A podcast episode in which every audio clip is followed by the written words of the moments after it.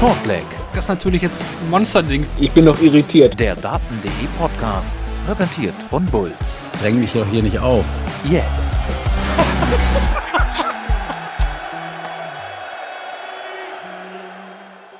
Herzlich willkommen zu einer neuen Folge von Shortleg, dem Daten.de Podcast, präsentiert bei Bulls. Wir blicken heute vor allem auf die European Darts Championship in Dortmund voraus und auf die vergangenen so wichtigen Pro-Tour-Events in Barnsley zurück. Das machen wir in der Besetzung mit mir, Marvin Vanboom, der wie so oft Kevin Barth neben sich begrüßt. Hi Kevin.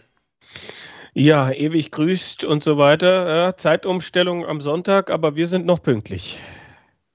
Genau so sieht's aus. Vor allem sind wir auch jetzt hier live auf Twitch und laden euch wie immer herzlich dazu ein, ja, eure Meinung mit hier reinzubringen. Schreibt das gerne in den Chat. Wir nehmen eure Beiträge mit in die Sendung ein. Hat beim letzten Mal oder bei den letzten Malen ja schon sehr, sehr gut geklappt. Und bringt auch immer noch so ein bisschen Schärfe und Würze hier in unser Gespräch. Natürlich auch ein Danke für alle, die sich das Ganze jetzt hier als Podcast im Real Life anhören. Ihr könnt äh, Shortleg hören auf den verschiedenen Podcast-Plattformen wie äh, Spotify, mein Sportpodcast.de, Apple, Google Podcasts, auf Amazon Music oder eben auch auf unserem Daten, der YouTube-Channel. Da gibt es dann, wie ihr mittlerweile hoffentlich wisst, wie auch auf Patreon und auf Spotify per Abo unsere wöchentlichen Folgen von Shortlay Kompakt. Da blicken wir immer auf das aktuelle Dartgeschehen zurück, wenn wir nicht eben so große Folgen wie heute aufnehmen. Wir sind jetzt ja so Ende des Jahres und da gibt es einfach auch mehr größere Folgen. Wir haben ja meistens immer eine Vorschau-Analyse von den großen TV-Turnieren. Also äh, keine Sorge, wenn da jetzt weniger Kompaktfolgen kommen. Das ist am Ende des Jahres so, dass wir eher größere Folgen haben. Und äh, das wird dann irgendwann nach der WM wieder so sein, dass wir eher mehr Kompaktfolgen haben als diese größeren Shortleg-Live-Folgen auf Twitch. Aber trotzdem seid ihr herzlich eingeladen, auf YouTube vorbeizuschauen. Vor allen Dingen auch am Wochenende, würde ich sagen, denn ähm, ja, wir werden auch vor Ort sein. Kevin und ich in Dortmund werden da sicher das ein oder andere Interview auch liefern. Deswegen klickt da rein, lasst ein Abo da auf YouTube, lasst generell gerne ein Abo da auf Spotify oder auf Apple Podcast. Das hilft uns sehr. Bewertet gerne mit äh, fünf Sternen, aktiviert die Glocke. Wir haben es alles schon öfter erzählt, aber das hilft uns wirklich, wenn ihr da auch uns aktiv supportet. Und das könnt ihr nicht nur mit Shortleg tun, sondern generell Daten, die unterstützen. Da haben wir verschiedene Möglichkeiten wie Patreon. Lasst uns ein Abo auf Twitch da, The Zone Affiliates. Also, ihr kennt die ganzen Möglichkeiten mittlerweile. Das hilft uns alles wirklich sehr weiter. Okay, wie sieht der Fahrplan aus für heute? Am Anfang der Folge blicken wir zurück auf den Players Championship Block in Barnsley. War ja ein sehr, sehr wichtiger Block, vor allem was das WM-Race angeht. Da schauen wir dann auch mal drauf. Wie sieht es denn aus, so zwei Turniere vor Schluss? Wer wäre aktuell qualifiziert? Wer würde aktuell fehlen? Das gleiche gilt auch für die Players Championship Finals. Und dann gehen wir rüber zum größten Block heute, zu den European Darts Championship in Dortmund. Da gibt es dann wie immer unsere Vorschau und dann zum Ende der Folge auch wie gewohnt so kleinere Themen. Da haben wir noch einen neuen WM-Qualifier und einen Grand Slam-Qualifier für euch. Auch das dann wie immer gewohnt zum Schluss. Gut. Das zum Fahrplan, dann gehen wir rein ins sportliche Geschehen und wie gesagt fangen wir an mit den Player Championship. Es waren die 25 bis 28. Das heißt schon, wir sind wirklich am Ende der Saison angekommen. Wir haben jetzt so Ende Oktober, heute der 23. Oktober, an diesem Montag nehmen wir auf. Und äh, ja, es wurde vom Mittwoch bis Samstag gespielt in Barnsley. Und ähm, ja, Kevin, wir gehen jetzt nochmal die ganzen Turniere so ein bisschen nacheinander durch, weil es eben auch jetzt sehr wichtige Turniere waren. Nicht nur für die Topspieler, die natürlich auch ähm, sich noch positionieren wollten. Einige mussten ja noch liefern, haben es dann teilweise nicht getan, teilweise schon.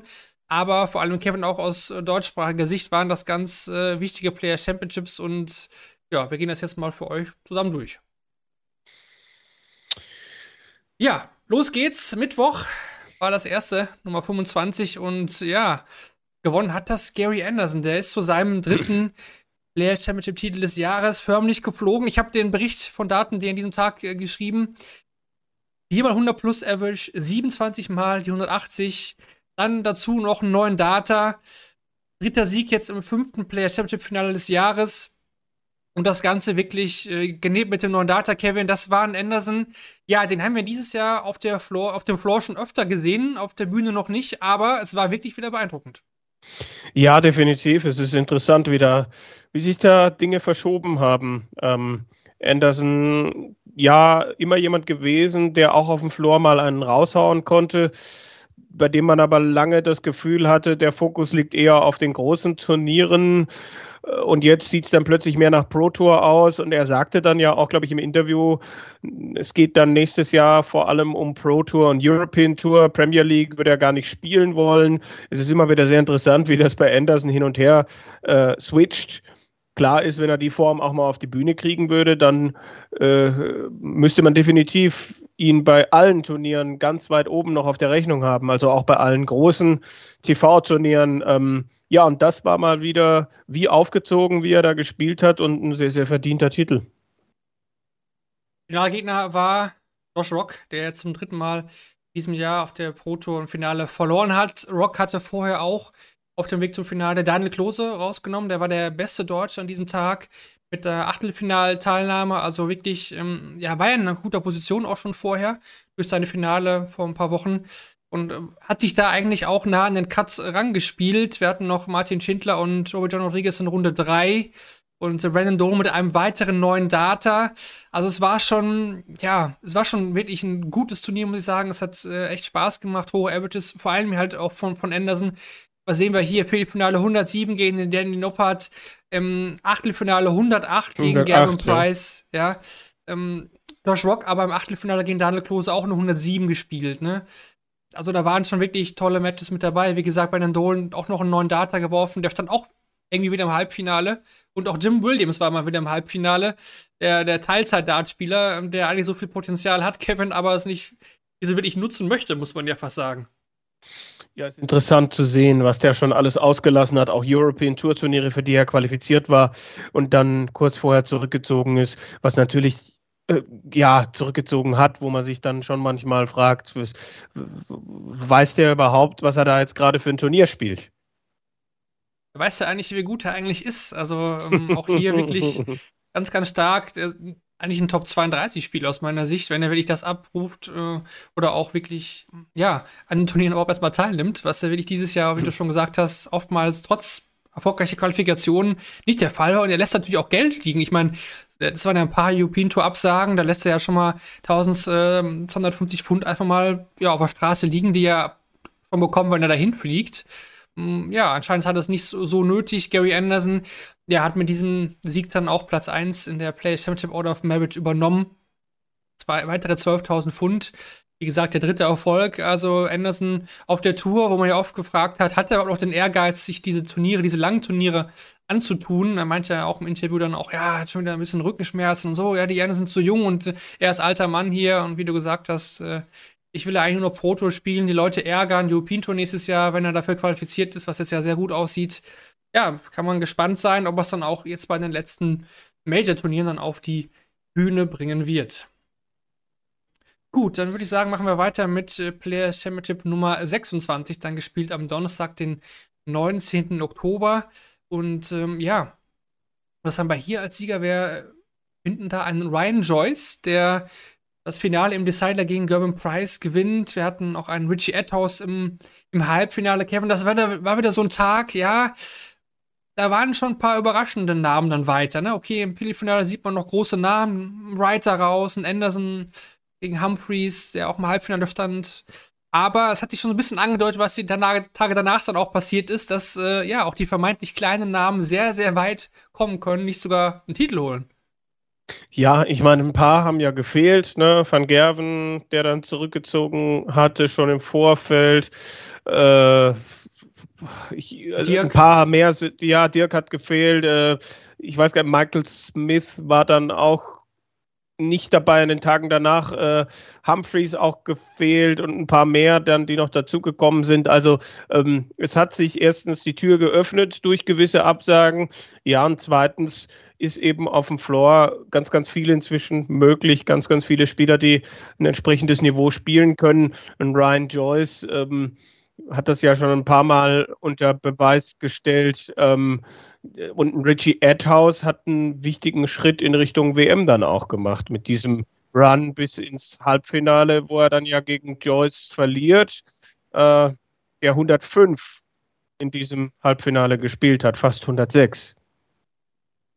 Zweiter Player Championship Titel für Brian Joyce. Den ersten gab es 2020. Mit dem nächsten Sieg von Gavin Price verhindert er schon einige Titel dieses Jahr einheimen konnte. Blicken wir hier auf die Deutschsprachen. Da haben wir erneut Daniel Klose als besten Deutschen in Runde 3. Da war dann äh, Schluss gegen den späteren Sieger Ryan Joyce. Hatte mit 4 zu 2 geführt, verliert am Ende mit 4 zu 6. Mm, ja, vielleicht ein bisschen ärgerlich, muss man sagen. Vielleicht war da ein bisschen mehr drin. Generell aus deutscher Sicht ein schwacher Tag. Der Florian Hempels war in Runde 2, aber sonst, ähm, ja, alle anderen in Runde 1 raus. Die Österreicher, für die lief es besser, muss man sagen. Ne? Menso auch ähm, Runde 3 und alle anderen auch im Preisgeld. Ja, Kevin, das war so ein bisschen, ja, Rantasten auch vom Menso, der, wie ich finde, eigentlich jetzt, man alle Tage so ein bisschen auch zusammenrechnet, eine ganz gute Figur gemacht hat, vor allem auch was die Averages angeht. Es war ein Schritt nach vorne, ist die Frage. Natürlich kommen wir gleich drauf, ist der Schritt zu spät gegangen worden? Tja, ähm, es sah dieses Jahr schon, schon öfter nicht gut aus. Dann gab es diesen Run bei dem European Tour Turnier zu Hause. Das war aber im Laufe des Jahres halt bislang zu wenig. Ich glaube, man sieht das dann auch immer wieder bei Florian Hempel, der ähm, jetzt aktuell in der Pro Tour bei, ich, die Zahl kann ich zumindest schon mal nennen, bei 22.500 steht, soweit ich das weiß, und über 13.000 hat er erst äh, in den letzten acht Wochen eingespielt. Also das zeigt dann schon auch, dass es bei gewissen Spielern im Laufe des Jahres gewisse Tendenzen gibt. Ähm, und bei Mensur, du hast recht, es sah nicht schlecht aus.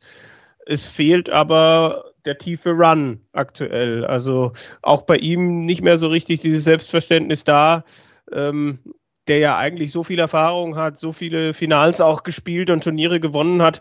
Ähm, auch wenn die Ergebnisse jetzt besser werden, fällt es halt schwer zu sehen, dass da so ein Run nochmal richtig kommt. Das, äh, weil das bräuchte er. Das, das müsste kommen, um um die direkte WM-Teilnahme noch zu schaffen. Hier nochmal ein paar Namen eingeworfen. Im Achtelfinale Mervyn King nach langer Zeit mal wieder. Dann aber auch Lee Evans äh, erneut. Robert Grundy als Nachrücker. Also es kann wirklich sehr, sehr weit gehen, auch für die Nachrücker von der Challenge Tour. Das äh, erleben wir ja nicht jetzt zum ersten Mal. Und vor allem der Freitag, da kommen wir jetzt drauf zu sprechen. Player Championship Nummer 27, der hat ja ja, eigentlich sie die Blaupause der letzten Jahre. So, was macht die Proto eigentlich? Wie hat die sich entwickelt? Und die zeigt einfach, dass da wirklich gefühlt jeder Zuckertinhaber durchkommen kann oder auch den Titel holen kann. Und das ist, ähm, ja, dem Polen Radek Schaganski gelungen. Gewinnt das Finale 8-5 gegen Conor Scott. Also, das ist ein absolut überraschendes Finale von, von zwei Spielern, die so weit bis Finale noch nie gekommen waren, die schon mal, ja, einmal ungefähr so weit kamen, Halbfinale, so, das ist jetzt nicht ganz Neues für die, aber trotzdem absolut nicht Usus, Kevin. Und ja, am Ende gewinnt Schaganski mit 8 zu 5. Vorher gar keine Rolle gespielt auf der, auf der Pro Tour und damit halt auch mal eben für die WM qualifiziert. Ja, definitiv. Also er kommt aus dem Nichts ähm, und, und macht das richtig gut. Also äh, ich sehe hier im Achtelfinale noch eine 90, die er gespielt hat. Ähm, dann auf 92, dann im Halbfinale aber nochmal gesteigert und da dann 96,91 gespielt und im Finale äh, gegen Conor Scott ja eine 98. Also das waren Darts, wo es vielleicht in anderen Turnieren, wo man mit solchen Werten vielleicht das Pech hat, auf jemanden zu treffen, der überperformt und, und dich dann weg haut, äh, da hätte es Namen gegeben, denen ich das zugetraut hätte, aber Jaganski ist es nicht passiert. Das heißt, auf der einen Seite ja, hat die Auslosung für ihn gesprochen, aber auf der anderen Seite hat er auch einfach einen guten Tag gehabt. Und 97 und 98 im Halbfinale und Finale zu spielen, ist ordentlich und kann dann schon auch mal für einen Titel reichen. Ich denke, es ist viel zusammengekommen, aber das ist einfach auch eine tolle Geschichte, was zeigt, äh, was, was gehen kann, wenn du einfach dranbleibst, wenn du jahrelang hart arbeitest. Jaganski, das ist ein Name, den ich auch schon, ich glaube, in den 2000er Jahren auf Ergebnislisten gesehen habe, der auch beim Tom Kirby, Kirby Tom Kirby Memorial Irish Matchplay schon für, noch für Irland äh, gespielt hat. Er ist ja in Irland äh, Busfahrer äh, hauptberuflich. Das heißt, er macht das gar nicht als, als absoluter Vollprofi. Ja, und dann holt er plötzlich die Tourkarte, ist in seinem zweiten Tourcard-Jahr. Das sieht jetzt auch noch nicht. Er hat, er hat es noch nicht sicher, dass er jetzt ein drittes Tourcard-Jahr dranhängen kann. Äh, aber auch das, das Siegerinterview ist, ist ein richtig sympathischer, bodenständiger Typ, bei dem es jetzt halt mal aufgegangen ist alles, ne? Conor Scott mit dem Finale auch jetzt für die WM war vorher schon, sah nicht schlecht aus, jetzt auch safe. Hier kommt eine Frage aus dem Chat. Ähm, ja, und die, Antwort konnte, die ich auch gegeben hätte. Die Frage ist, äh, wann hatten wir denn das letzte Mal so einen unschein unscheinbaren und unwahrscheinlicheren Sieger wie Chaganski? Mir fällt nur Harry Ward ein und das 2019. Und hier kommt dann auch schon von, ähm, ja, aus unserer Redaktion von Kevin, Danny Jansen letztem Jahr. Finde ich auch. Ja, auch, Felix. Aber auch aus der kalten Hose. Felix Mc Breathy oder wie er geheißen hat, Ende der 2000er, ein Ire, der eine Players Championship in, in Dublin, glaube ich, gewonnen hat. Damals gab es nur 6000 Pfund für den Turniersieg. Es hat trotzdem gereicht, dass der sich äh, für den World Grand Prix und für die WM qualifiziert hat, dieses eine Mal und danach aber nie wieder. Äh, das sind so Dinge, an die ich mich jetzt noch erinnern würde. Aber viele von dieser Art, äh, hat es in den letzten Jahren jetzt nicht gegeben, auch wenn ja die äh, Liste der Sieger schon, schon relativ breit ist und es jetzt nicht so ist, dass immer dieselben fünf Namen da vorne liegen. Ja, da war auch mal so ein, so ein Joe Mernon dabei, ne? Damals Ratajski als Nicht-Toker-Inhaber. Gut, mm. im mhm. Nachhinein kann man sagen, ne? Josh Payne hat auch mal gewonnen, zum Beispiel. Das sind so Sachen, die mir noch ähm, einfallen. Ja, vielleicht auch ein Überraschungssieg damals. Max Hopp, gut, das kam nach dem European Tour Sieg, aber im Nachhinein muss man blicken, war es ja auch das einzige Mal vorher, dass ein, oder bisher noch, dass ein Deutscher ein, ein Proto-Event gewonnen hat. Das haben wir mhm. jetzt äh, zwar mit dem European Tour Sieg von, von Ricardo eingestellt, dass Max da der Einzige war, aber Proto bleibt bisher trotz vieler, vieler deutscher Finalteilnahmen jetzt ja bei, bei Max noch exklusiv. Mhm. Und äh, ja, wir blicken hier aber natürlich auch nochmal auf die deutschen Ergebnisse. Wir haben Ricardo hier im Halbfinale, ähm, ja, am Geburtstag. am Geburtstag, ja. Davor lief es halt die ersten beiden Tage nicht gut, da gab es keinen Sieg für ihn. Ähm, ja, schlägt im Achtelfinale Barney mit 6 zu 5, überlebt da Matchstarts auch schon am Anfang des Tages. Ich glaube, in der ersten Runde war, war das der Tag, wo er auch Glück hatte gegen Mensur oder war das? Ich überlege äh, gerade, genau, gegen Mensur, ja. Gewinnt er mit 6 zu 5. Ich glaube, da hat Mensur auch Matchstarts verpasst. Also er hat schon ein paar, paar über, über, überstanden, auch die ganzen Tage über immer mal wieder. Aber ja, schlägt dann Nick Kenny, äh, den man vielleicht auch schlagen muss. Barney steht am Matchstarts, aber gut gespielt. Dann gegen die Sonnefeld, wieder stark auf den Doppeln, wo das Scoring nicht so lief. Und dann dachte man halt, wenn man sich die vier Halbfinalisten so angeguckt hat, Alex Schaganski, ja. Conor Scott, Gian van Feen, Ricardo, hätte jetzt schon viel auf ein Finale von Feen Petechko gegeben, muss ich ehrlich sagen. Ja. Weil Schaganski auch in der ersten Runde, der hatte in der ersten Runde gegen Jacques Labre Matchstarts. Vier Stück hat er gesagt. Über, überstanden gegen Jacques. überlebt, ja. Oh, ich sag mal so, wenn der das verliert gegen Labre, dann würden wir, auch was WM angeht, wahrscheinlich nie mehr über Schaganski reden. Ja? Und jetzt ist er mittendrin und, und fix dabei. Ricardo füllt das Halbfinale 3 zu 7, da ging da nicht viel. Schaganski hat auch wirklich gut gespielt. Trotzdem war es wichtig für Ricardo, weil eben die letzten Tage davor nicht so gut liefen und auch was eine Top 16 Platzierung in der Proto angeht, Kevin. Ja, definitiv. Also das äh, hat er sich ja jetzt schon durch den Titel of the European Tour einige Grundvoraussetzungen geschaffen. Aber jetzt am 23. Oktober ist auch ein Halbfinale von der Pro Tour aus dem letzten Jahr aus dieser Pro Tour Rangliste rausgefallen. Das heißt, ein bisschen was muss er noch tun. Ähm, und das war ein schöner, es war wichtig, nachdem er ja an den beiden Tagen davor, du hast es erwähnt, ja kein Match gewonnen hat, dass einfach äh, der Motor wieder ein bisschen ins Laufen kommt und wenn da auch der ein oder andere dreckige Sieg dabei war, ich meine, für Mensur ist das natürlich auch bitter, da dieses Spiel zu 6 zu 5 ähm, gegen Petretschko so zu verlieren und bitter, da kann ich auch noch sagen, ich habe mir das Match von Daniel Klose äh, angeguckt mhm. in der ersten Runde, äh, wo er gespielt hat äh, ich muss gerade noch mal schauen. Gegen Luke Woodhouse. Ja, und, und, und 5-3 vorne ist und ja, Woodhouse spielt wirklich gut, das muss man dazu sagen, aber Klose bekommt die ein oder andere Chance, macht es dann nicht zu und, und gibt das dann weg und verliert das 6-5. Das, wenn wir am Ende darüber reden, weil er so wieder rangekommen ist äh, durch das Achtelfinale am ersten Tag, durch die dritte Runde am zweiten Tag und dann war er wirklich in Schlagdistanz. Das wäre so ein Sieg gewesen, das wären so 750 Pfund gewesen. Wenn die am Ende fehlen, äh, ja, dann, dann sind das so Dinge, auf die man dann zurückschauen kann. Da hat er es leider nicht geschafft, sich äh, zu belohnen. Hat, glaube ich, am Vortag auch nach einer 4-2-Führung, das hast du eben ja, schon mal erwähnt, ja, genau, wo er nach ja. einer 4-2-Führung völlig den Faden verloren hat.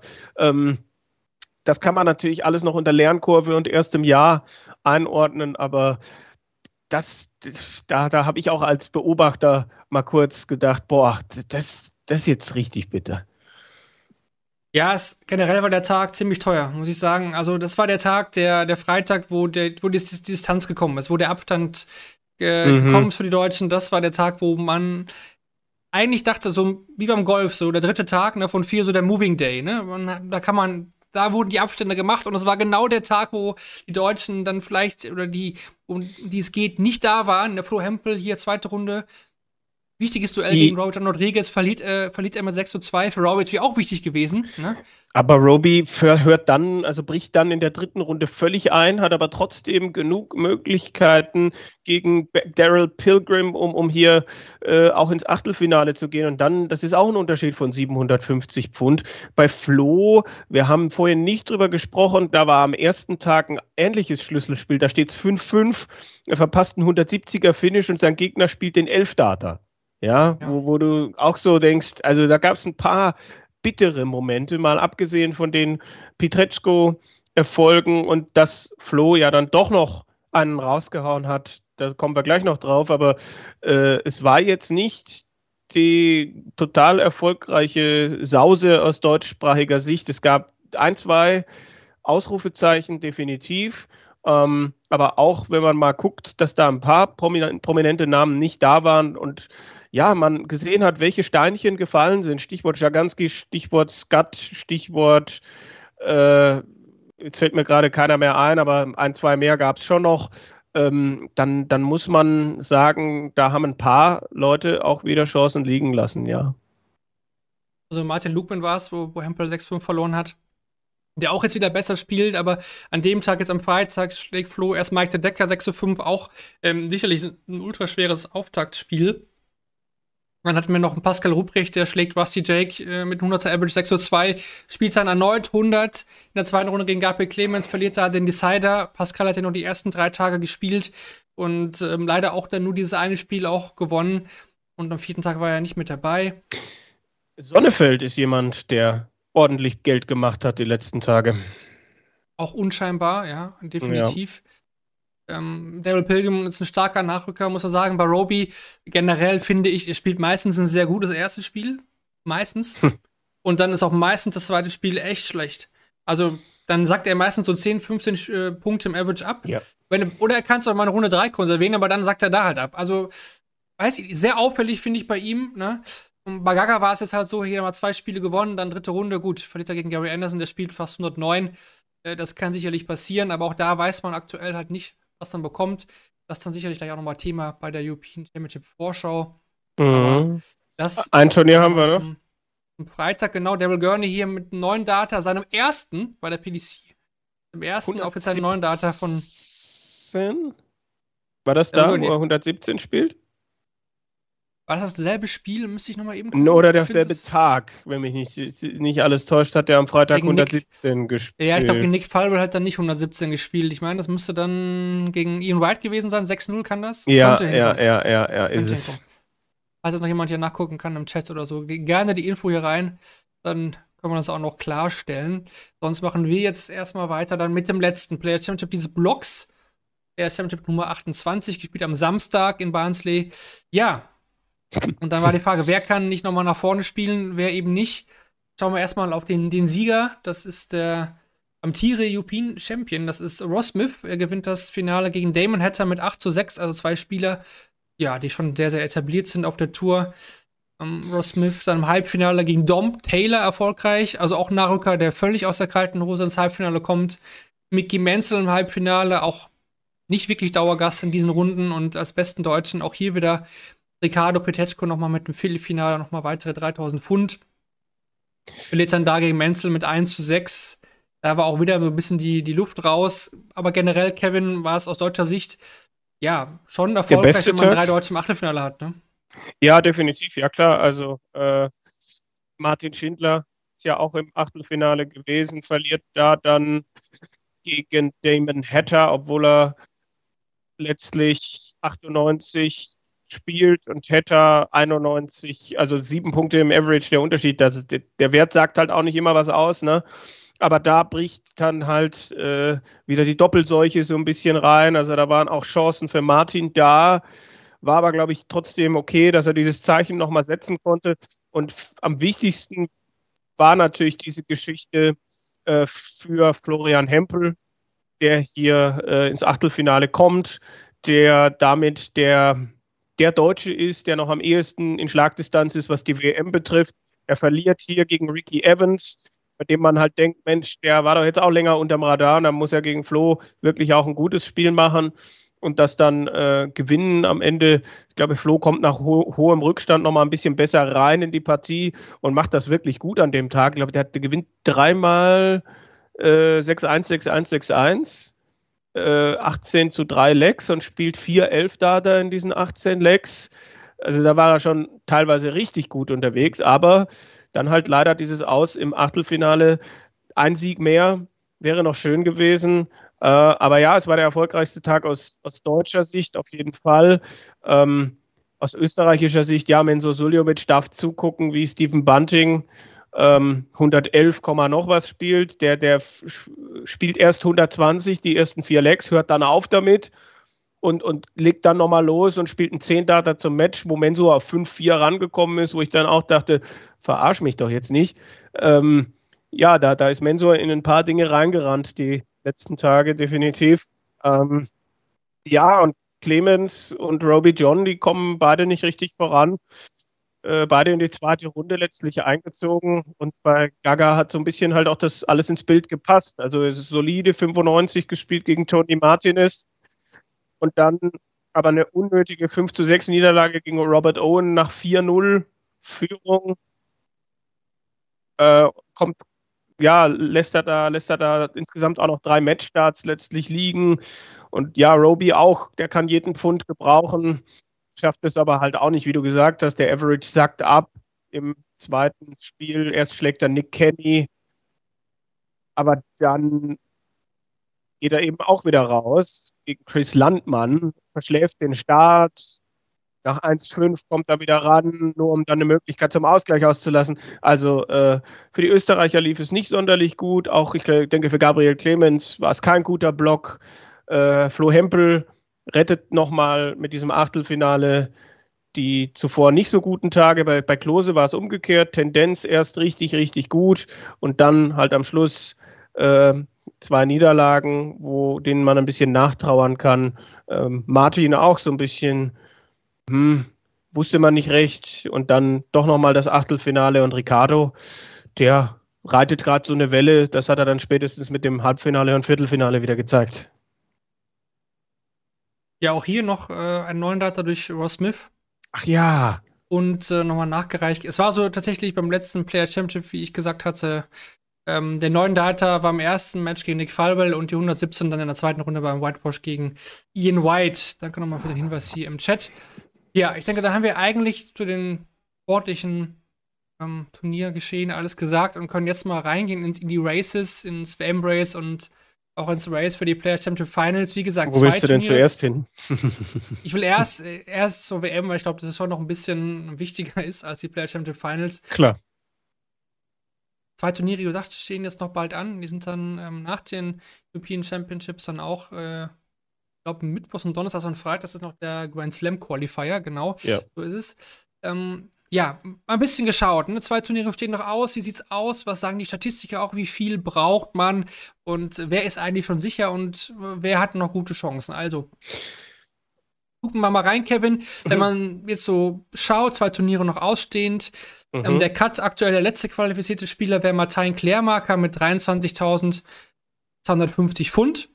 Ja, gehen wir ein bisschen weiter hoch, Platz 27 ähm, und Platz 28, das wären einmal Jules von Dongen, 25.750 Pfund und Neil Sonnefeld 25.000 Pfund. Da gehen die Statistiker eigentlich von aus, dass die beiden die letzten sind, die safe sind. Würdest mhm. du da auch äh, mitgehen und sagen, dass die 25.000 von Sonnefeld reichen? Ich glaube, 25.000 Ja, ich, ich gehe in die Richtung. Ich äh, habe, es ist halt die Frage, wir haben so viel Dynamik in den letzten vier Turnieren erlebt, dass es mich nicht wundern würde, wenn es am Ende noch 250 bis 500 Pfund mehr werden könnten. Aber äh, ich, ich, ich, glaube, wir werden so im Bereich 25 bis 25,5 irgendwo einpendeln. Ich meine, wir haben dann Jermaine Vatimena mit 23,75 auf der 29, dann haben wir Brooks auf 30, 23,5, Keegan Brown auch 23,5 und Claire Marker mit 23,250.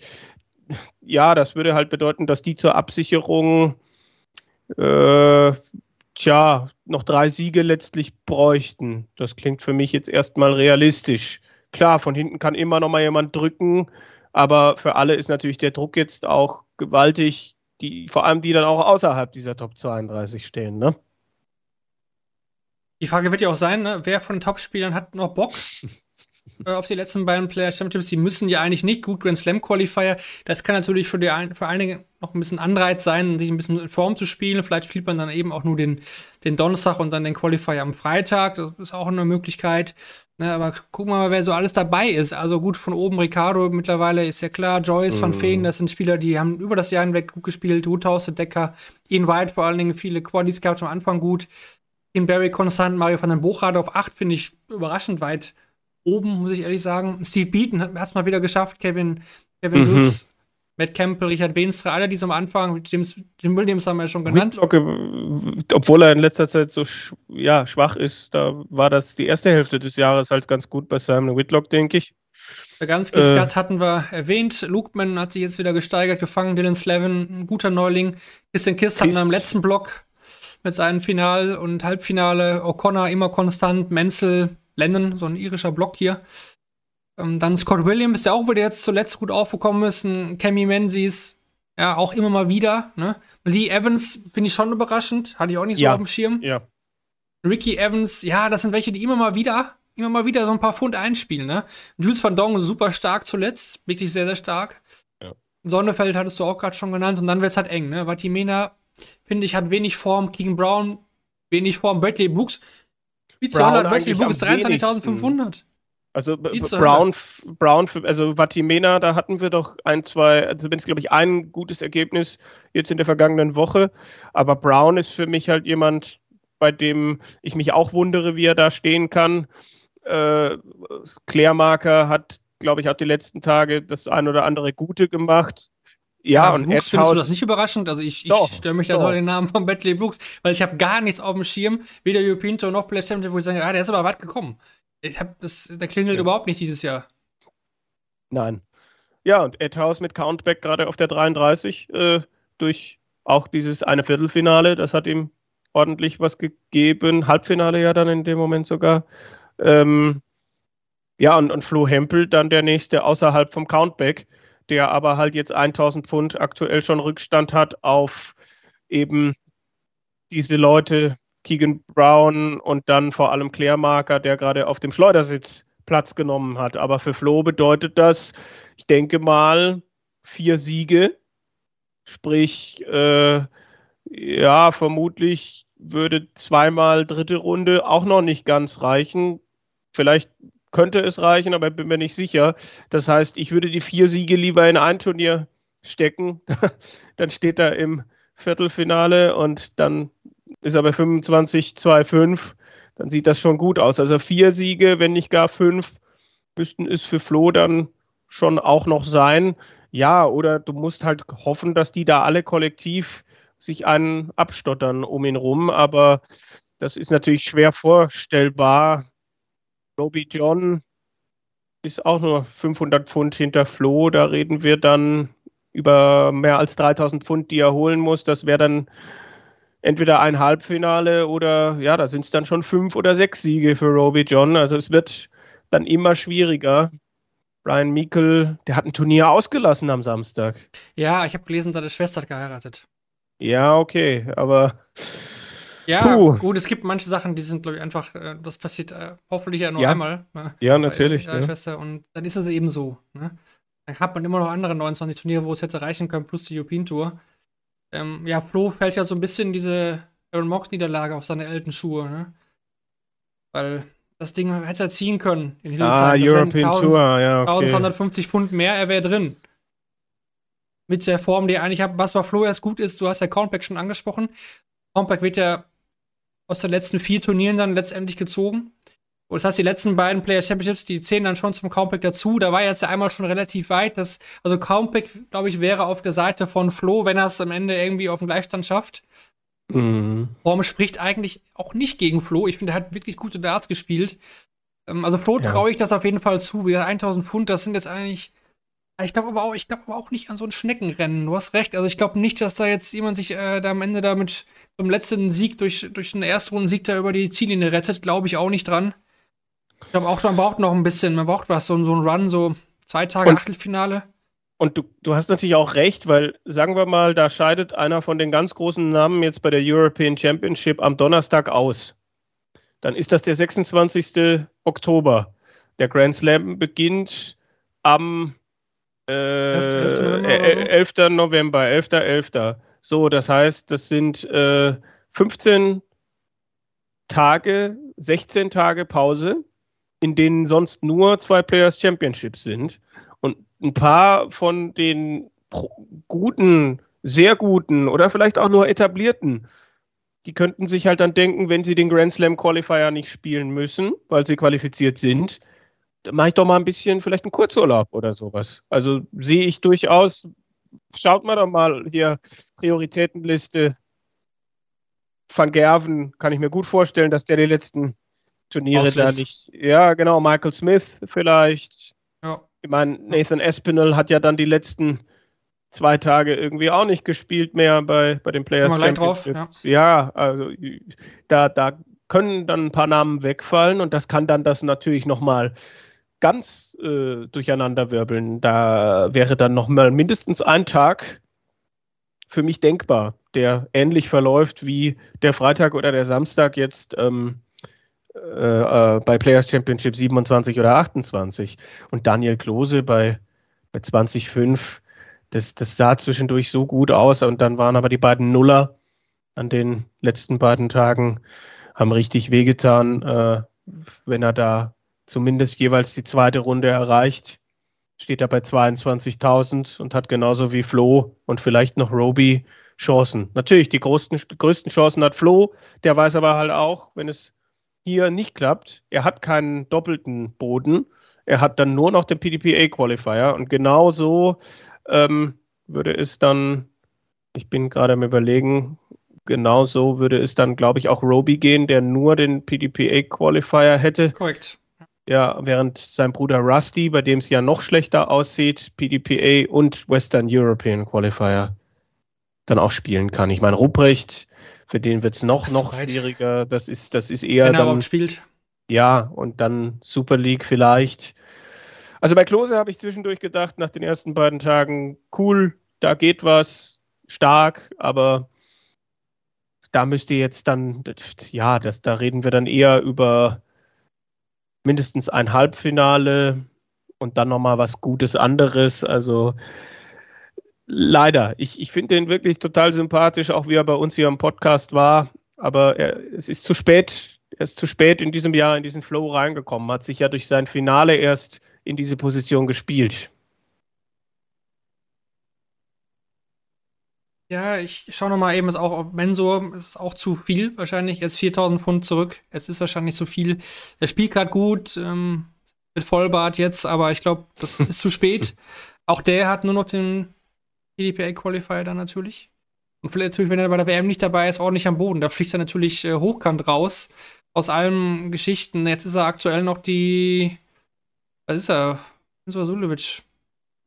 Ist er nur die 41 der, der Welt live. Also das ist auch gar nicht mehr so weit vorne, muss man sagen. Ja, da wird, würde es dann nächstes Jahr vielleicht um die Karte gehen. Ja. Und schauen wir noch, wer aktuell auch nicht dabei ist. Ne? Also ähm, WM Race, Vincent van der Voort nicht dabei. Irving King nicht, Alan Suter nicht. Wie erwartet man da eigentlich? Ja, ja. Van, der Ford, Van der Ford hat 17.000 Pfund eingespielt. Das, ähm, das geht eigentlich gar nicht mehr fast. Ne? Und Mervyn King war jetzt wieder besser, aber das wird auch schwer. Und Alan Suter, ja, der ist gar nicht so weit weg. Ähm, hat auch ein bisschen gepennt. Gut, wenn er auf Rasma jetzt noch. Äh, er ist halt bei der großen Order of Merit nur 2750 Pfund hinter Madas Rasma. Wenn er den noch überholen kann, dann ist er als Top 32 Spieler dabei. Das schafft er eher, als dass er über die Proton noch reinkommt fast.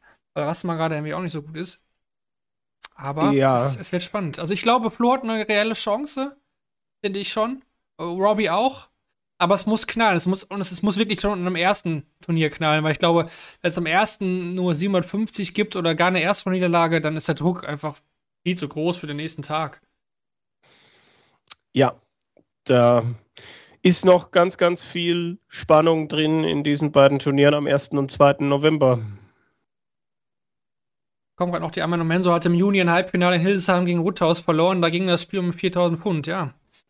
Man kann es ja. immer auf so einzelne Spiele unterbrechen, ne? wie wir gesagt haben. Bei Flo jetzt ist, äh, auch hier kann man mal gegen Monk verloren, auch auf der Pro Tour.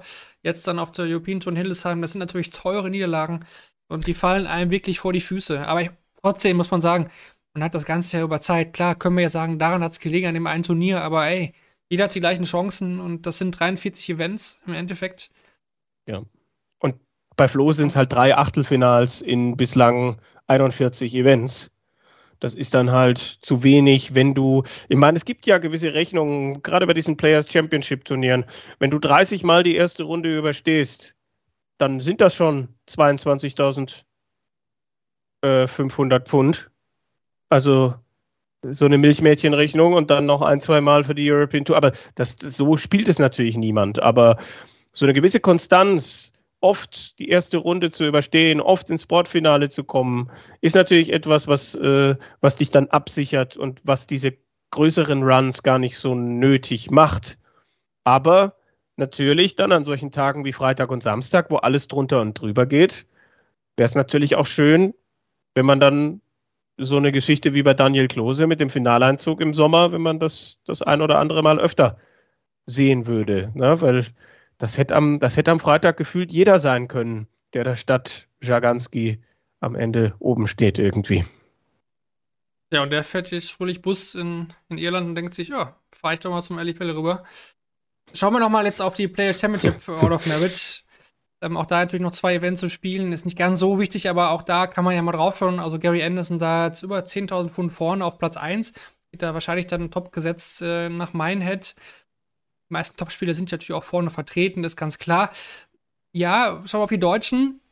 Hm, jetzt Ricardo da auch als bester Deutscher nach diesem Block auf Platz 24, 33.000 Pfund. Und dann, ja, schon ein bisschen überraschend, finde ich. Ich hätte sie eigentlich weiter vorne erwartet, aber ja, Gabriel Clemens auf Platz 28, 31.500 und Martin Schindler gar nur auf 33, 29.750 Pfund. Vielleicht ist das gerade auch der Platz, wo sie ja, vom Niveau her auf der Pro Tour einzuschätzen sind. Ich weiß es nicht. Immerhin noch vor Michael van Gerven. Gut, der hat viel ausgelassen. Ne, der ist auf 36. Gehen wir noch weiter runter. Deine Klose sollte hier zumindest mit dabei sein. 18.000 Pfund, ungefähr 2.000 Vorsprung. Auf Platz 55. Natürlich, da kommen viel von dem Finale. Aber das, das sollte eigentlich reichen. Und Robbie Jones ist hier auch knapp über dem Strich. 500 Pfund über dem Strich. Und äh, ja, Rusty Jack hat hier noch Chancen und Flo natürlich auch. Aber auch da wird's, wird's schwer. Ne? Da, da braucht es jetzt auch Siege. Ja, was haben wir? Äh, welcher prominente Name? Gut, Rusty auf 69. Auch hier Bradley Brooks raus, den du vorhin bei den WM-Plätzen so knapp drin geschildert hast. Der wäre hier nicht dabei.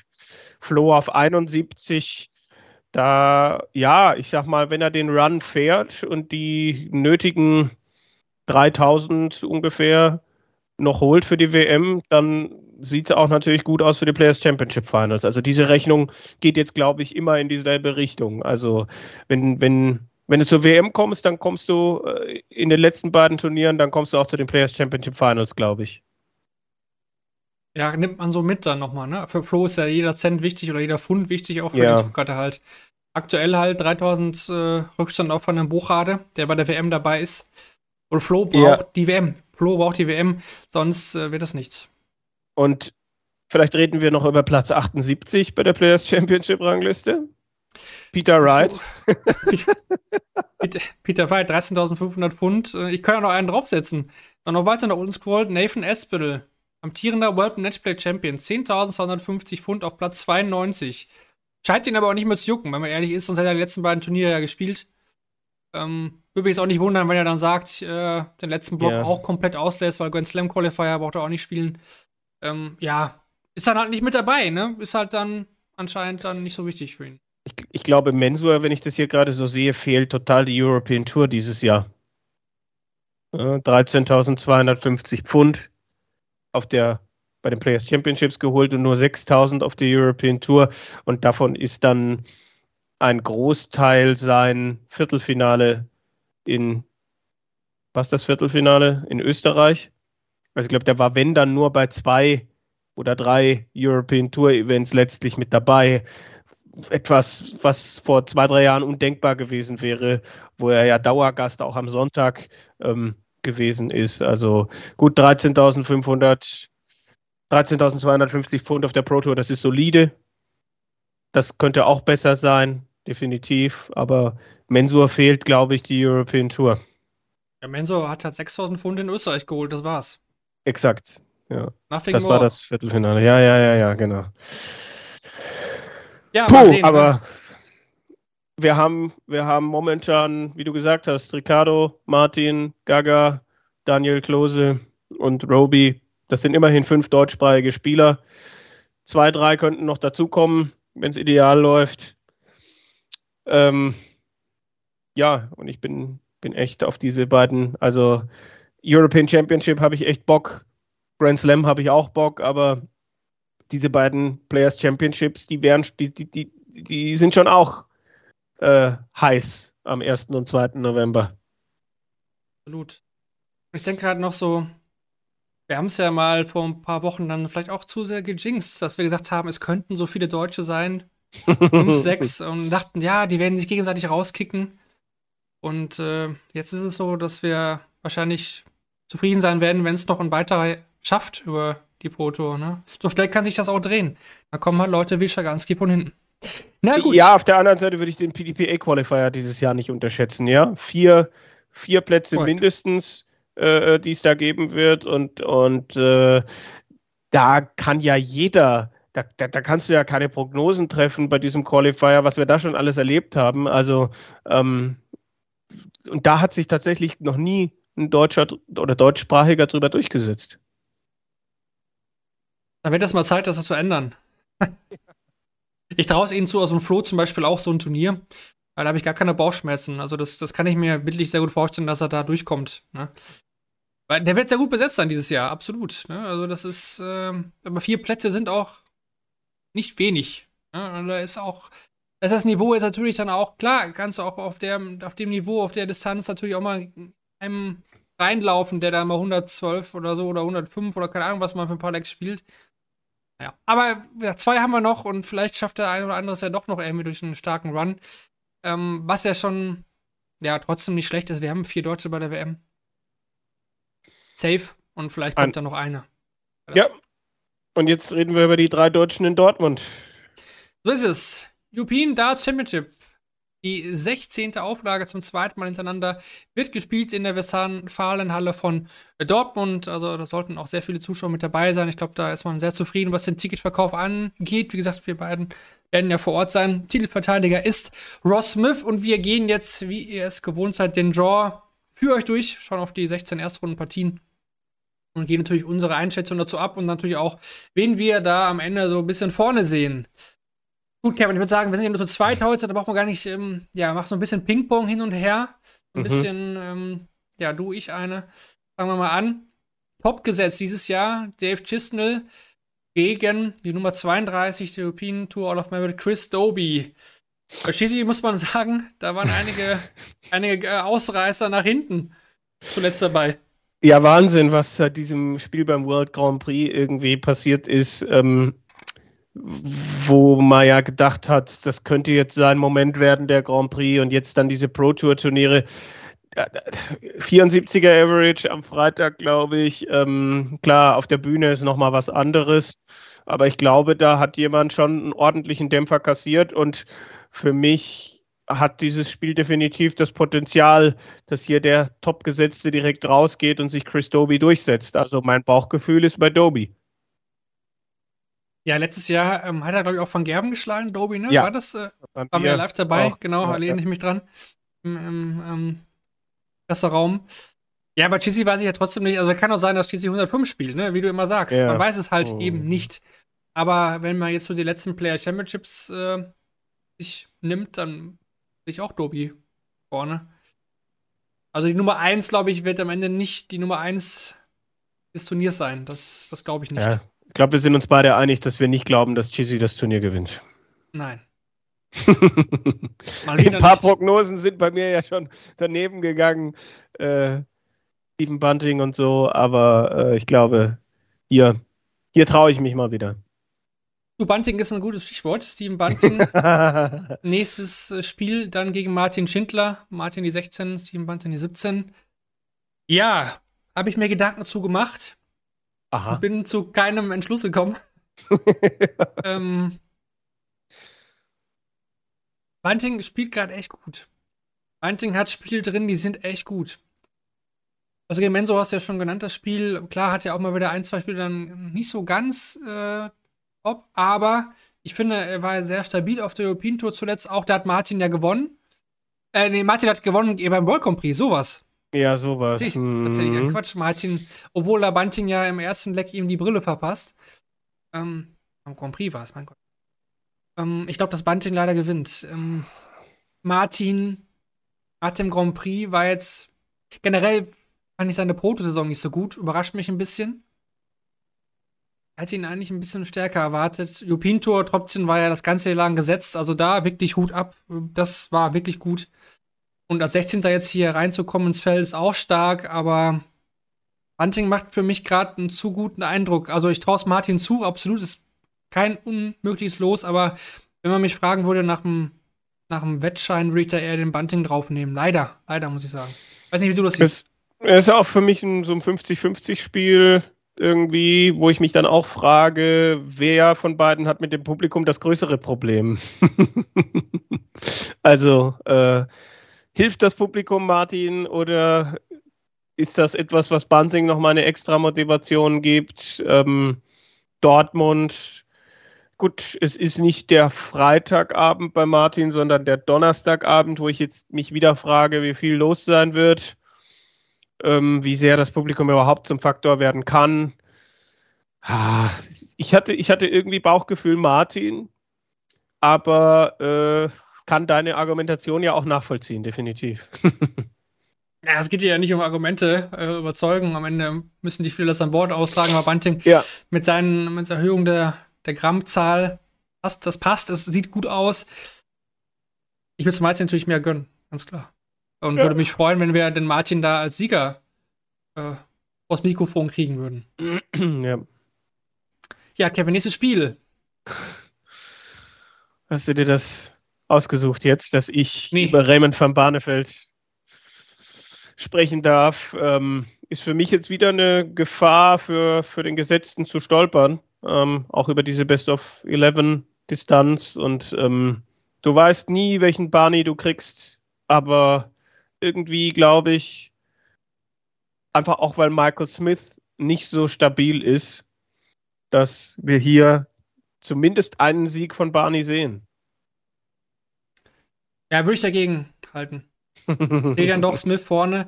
Barney im TV hat mich eigentlich jetzt nicht so abgeholt, die letzten Spiele. Auch jetzt beim Grand Prix gegen Martin fand ich nicht so stark. Ähm, Michael Smith sucht immer noch, er sucht immer noch, findet irgendwie auch nicht. Ne? Wir hatten ja von, oder ich hatte ja von diesem, diesem äh, Gebräu geredet, wo er noch Zutat sucht, oder, oder Bagaka war es, aber das passt eigentlich auch bei, bei Michael Smith so, mit den neuen Darts. Also, er spielt okay, aber da muss doch mehr sein. Und das hat er noch nicht. Den letzten Grip, den hat er noch nicht.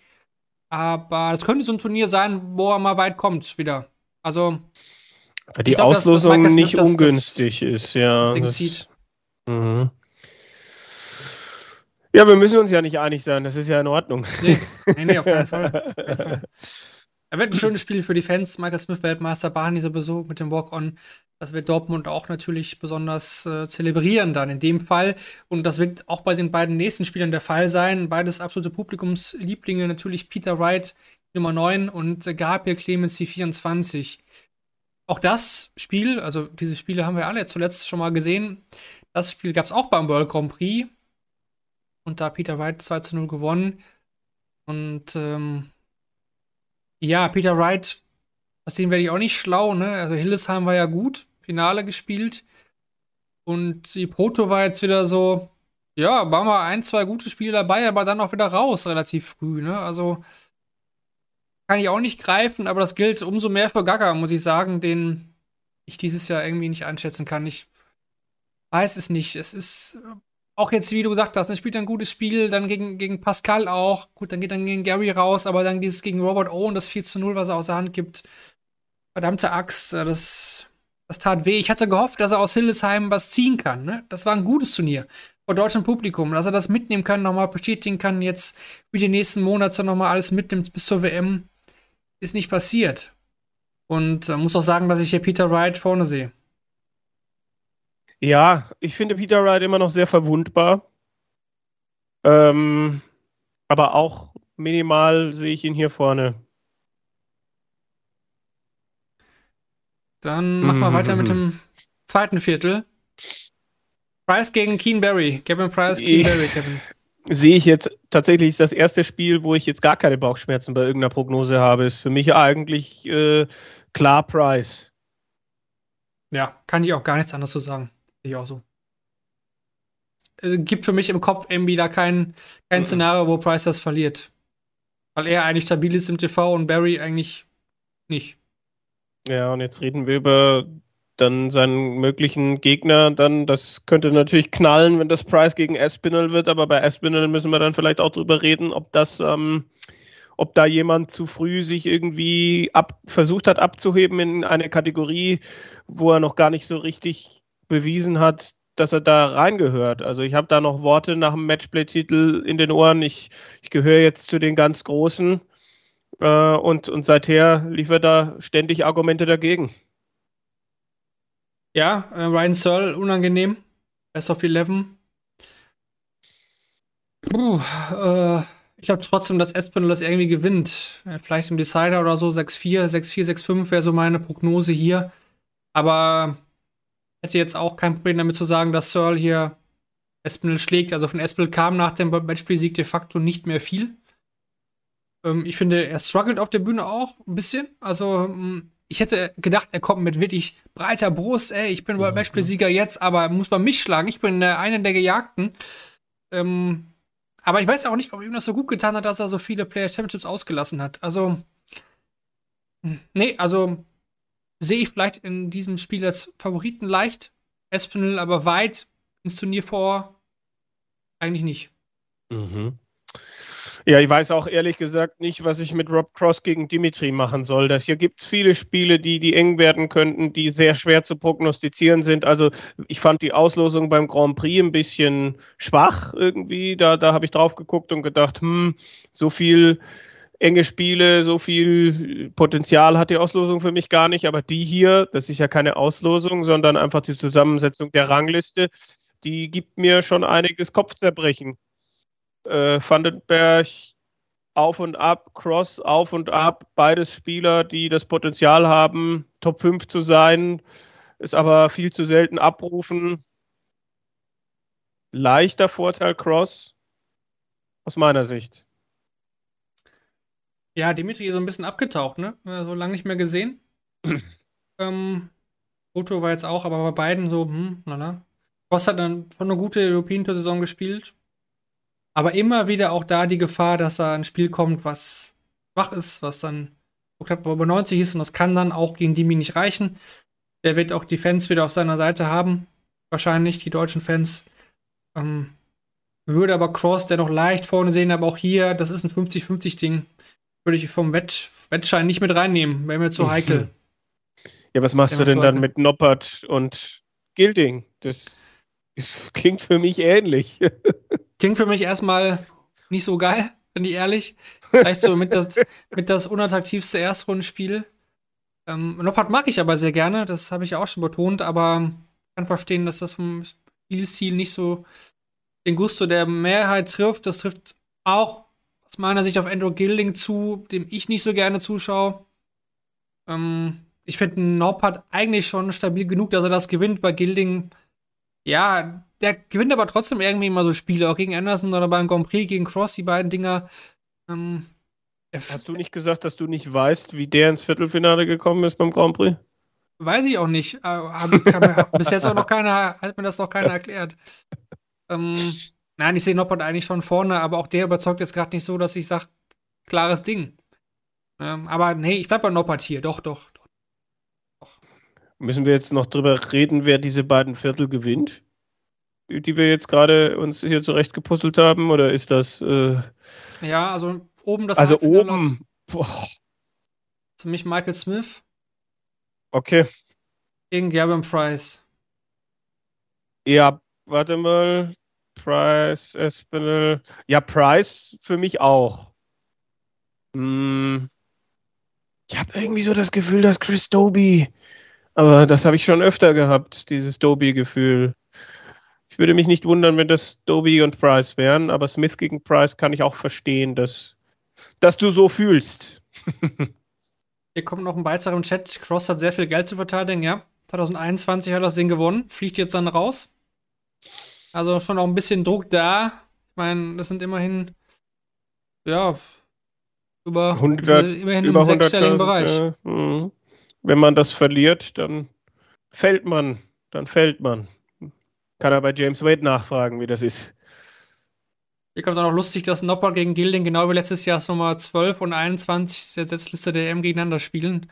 Lustiger Side-Fact, Fun-Fact, danke dafür. Eieiei, da haben wir ja ganz, ganz findige Menschen hier dabei. Also äh, großartig. Ich war letztes Jahr auf der, auf der Pinto auch, auch so dabei, so oft. Hm. Aber interessant, manchmal sind es so Sachen, die man eigentlich gar nicht so auf dem Schirm hatte, aber dann sei es so, dann sei es so. Okay, dann untere Hälfte. Mhm. Luke Humphreys gegen Brandon Dolan. Luke Humphreys hat für mich die Reife, solche Spiele, in denen er Favorit ist, auch von vorne weg zu spielen und zu gewinnen. Unterschätze auf so einer Distanz niemals Brandon Dolan, find, na, haben wir jetzt dieses Jahr ein paar Mal erlebt. Aber für mich ist das ein Sieg für Luke Humphreys. Ja, sehe ich, sehe ich auch so. Ähm, ja, Dolan hat uns auch schon überrascht dieses Jahr. Wir haben ihn auf jeden unterschätzt. Aber Humphreys ist so stabil, also ich sehe jetzt ich sehe gar keinen Grund, warum er da nicht einfach weiterspielen sollte, wie er das bei den letzten Turnieren auch gemacht hat. Also Grand Prix und dann Hildesheim war ja auch super stark. Ja. Ähm, und jetzt auch die Proto-Events waren jetzt nicht so schlecht, nicht, vielleicht nicht so nachhaltig, aber er muss ja auch nicht. Also Humphreys, ganz klar. Ja. Tja, was machen wir mit Ratajski gegen so Joe Cullen? ja, da bin ich jetzt glaube ich, zum ersten Mal auf den, ja, tiefer gesetzten mit Joe Cullen. Mhm. Ähm, Ratajski, ja, also holt mich nicht ab. Holt mich, also das sind ab und zu, ja, das sind da mal, aber nein.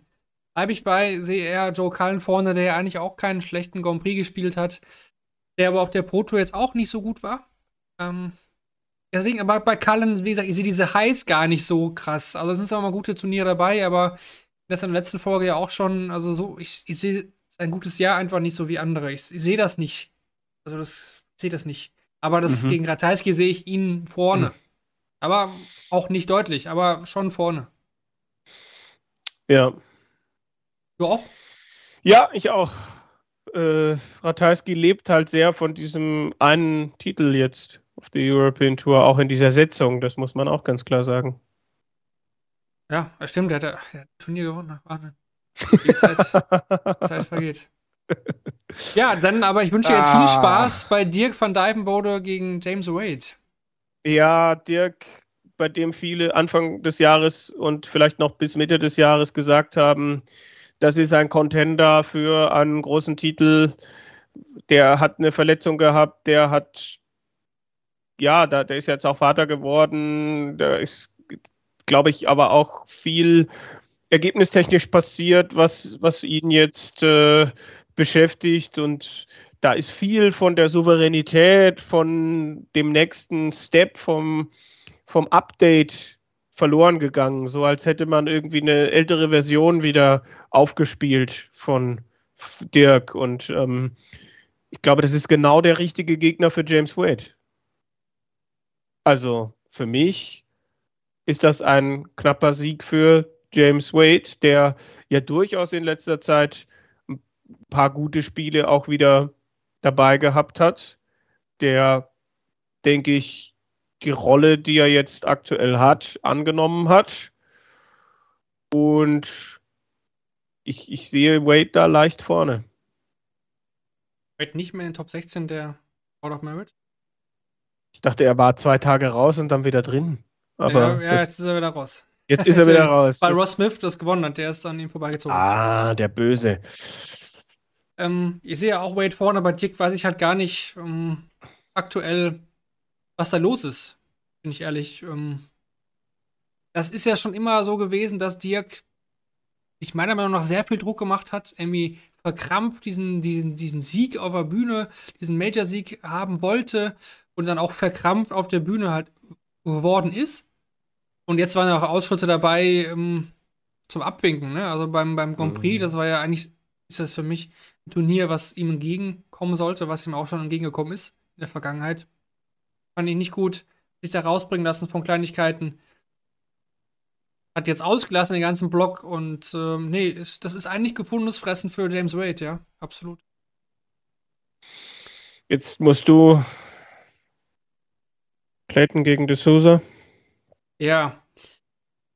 Ja, aber Johnny tut es ein bisschen leid. Ähm, sein Vater scheint ihn doch sehr ähm, mitzunehmen. Hat er ja auch öfter betont. Und ich glaube, das merkt man auch. Er ist nicht so gut im Moment. Er ist wirklich verwundbar. De Sousa hat zum Beispiel gegen Anderson mal im Grand Prix ein gutes Spiel gemacht in der ersten Runde. Sonst aber auch sehr unscheinbar, ist so ein bisschen, ja, ein, zwei Kategorien nach hinten gefallen mittlerweile, finde ich. Ähm, auch eben das zu hier zu gewinnen. Ähm, aber ich, ich bin da eher bei Clayton, dem ich es auch irgendwie mehr gönnen würde. Mhm. Aber auch, auch Möglichkeiten für D'Souza, absolut. Ja. Ja, und dann glaube ich wieder eine klare Geschichte. Egal wie äh, wechselhaft Michael van Gerven drauf ist in letzter Zeit, ähm, Madas Rasma und die Bühne sind jetzt nicht Faktoren, die eine Überraschung da für mich wahrscheinlicher machen. Ähm, Van Gerven in höchstens neun Legs. Ja, ich finde Rasma gerade sehr schwach. Ähm, aber letztes Jahr war da doch auch irgendwas, hatte Rasma sich doch irgendwie beschwert oder so über die, äh, über, hatte der, war das nicht Rasma, der erst was getweetet hatte und dann wieder gelöscht hatte? Da hatten wir uns, glaube ich, auch im Presseraum über unterhalten, über irgendwelche ähm, ja, war zu kalt oder sowas, ne? Oder zu, zu viel äh, Zug auf der Bühne oder irgendwas oder so war da wieder, hat er sich wieder beschwert, weiß ich noch. Ja, habe ich auch noch in Erinnerung, ja, habe ich auch. Ja, hier hat er nicht viel Zeit, er wird schnell rausfliegen. Würde mich jetzt dann auch wirklich sehr überraschen, wenn Rasma da Van Gerben schlägt. Ähm, okay, dann bin ich bei Ricardo. Ja, den wollten wir eh noch so ein bisschen besprechen. Ne? Hattet ihr ja auch in der Kompaktfolge dann auch nochmal gesagt. Mm. Haben wir ja vorhin ja schon gemacht. Also, ich bin gespannt, wie Ricardo mit der Situation umgehen wird, weil das ist ja schon besonders. Also, er reist da jetzt als frisch gebackener Pinto-Sieger auf deutschem Boden zu einem mhm. Major-Turnier nach Deutschland und ähm, geht da Nummer 14 ran gegen den Titelverteidiger Ross Smith, der auch noch jetzt das letzte Player Championship gewonnen hat. Und es kam, glaube ich, auch noch der Faktor dazu, dass ich sag mal zufällig dieses European Tour Turnier im TV gelaufen ist. Na, also, dass es mehr Menschen mitbekommen haben als bei manch anderem European Tour Turnier, dass die Quoten ja auch ja. okay waren auf Sport 1, ja, über eine halbe ja. Million Menschen. Ähm, das heißt, ähm, da werden in Dortmund einige sein, die wissen, wer da rauskommt. Und das wird man hören, das wird man spüren. Und ähm, Ross Smith, dem ich nicht die Titelverteidigung zutraue, aber bei dem ich mir schon denke, der kann das hier meistern. Ja, die Frage ist wirklich, ähm, ich bin gespannt, welchen Ricardo wir hier sehen werden. Hm. Ja? Mhm. Ähm, wir haben ja auch in Ungarn, was darf man nicht vergessen, es ist noch nicht lange her. Wir haben einen Ricardo gesehen bei Open Game Darts Trophy, der mit dem Druck damals nicht klarkam. Gegen Mando Mayo verloren. Okay, die Fans waren gegen ihn, das wird jetzt ganz anders sein. Die Fans ja. werden auf seiner Seite sein. Dann haben wir einen Ricardo gesehen, beflügelt vom Heimpublikum in Hildesheim, der über sich hinausgewachsen ist, muss man ja auch sagen. 8 von 8 auf die Doppel. Ähm, das nochmal zu wiederholen, ist äh, fast unmöglich. Ähm, ich glaube, ich glaube, wir werden ein gutes Spiel sehen von beiden. Ich glaube nicht, dass Ricardo M85 spielt oder so. Ich glaube schon, dass er auch ja, über 90 anbietet, vielleicht sogar Mitte 90 ist die Frage, reicht das gegen Ross Smith? Ähm, der sicherlich ja auch eine gewisse Form von Druck hat als Titelverteidiger. Das kennt er ja eigentlich auch nicht. Dazu ist das Spiel ja auch noch am Ende des Abends. Als ähm, letztes Spiel am Freitag. Mhm. Letztes Spiel der ersten Runde. Das Spiel der ersten Runde auch noch. Mhm. Ja. Also, oh, was sagt der Chat irgendwas? Also hier kommt schon was. Vielleicht nicht die Titelverteidigung, aber ich traue Ross Smith schon einiges zu. Ähm, möglichst Achtelfinale gegen MVG wäre für mich nicht wirklich klar pro van Gerven. Schreibt jemand ja. Ross Smith. Ähm, noch eine große Nummer zu sein. Wenn beide die A-Game bringen, wäre es trotzdem Ross. Das würde bedeuten, so von dem, was wir bislang prognostiziert haben, dass wir 0 zu 3 am Ende deutscher Sicht wären, dass wir keinen Deutschen im Achtelfinale hätten. Das ist bei dieser Auslosung durchaus möglich. Ähm, ja, aber auch, auch, auch, auch, drei von drei wäre auch nicht unmöglich. Mm, ne? mm. Also, das sind schon Spiele, wo ich sage, ähm, da ist das auch drin, aber bei Ricardo weiß ich, ich, ich bin sehr gespannt, weil da, da, ist mir die Sample Size noch zu gering bei Ricardo, ähm, um das irgendwie nachhaltig prognostizieren zu können, weil ich mm. nicht weiß, wie er spielt. Ich kann dir auch nicht sagen, wie er bei der WM auf der Bühne spielt. Das wird sich auch jetzt mit den nächsten Spielen nicht ändern. Ich weiß nur, dass er ja sehr viele Bühnenspiele bekommt jetzt beim Grand Slam, nochmal drei weitere. Ähm, Player Championship Finals wird er ja auch zumindest auch nochmal Nebenbühne oder Hauptbühne, je nachdem, bekommen. Und jetzt hier in Dortmund, ähm, das kann nur gut tun. Das kann mhm. beflügeln. Ähm, aber die Erwartungen sind trotzdem da von den Deutschen auch. Ne? Die kennen jetzt Pikachu. Ja. Die, die wissen jetzt, ja. oh, der hat doch gerade, äh, war das nicht der, der, genau, der ist es. Und ja, ich traue es ihm zu. Ich traue es ihm zu. Ich wäre nicht überrascht, aber Ross Smith, wie gesagt, ist auch ein Top-Gegner. Also, das sind alles, aber alles gute Gegner hier. Ne? Top 32 ja. Pinto. Aber. Ja. Wir sind beide eher leicht bei Smith.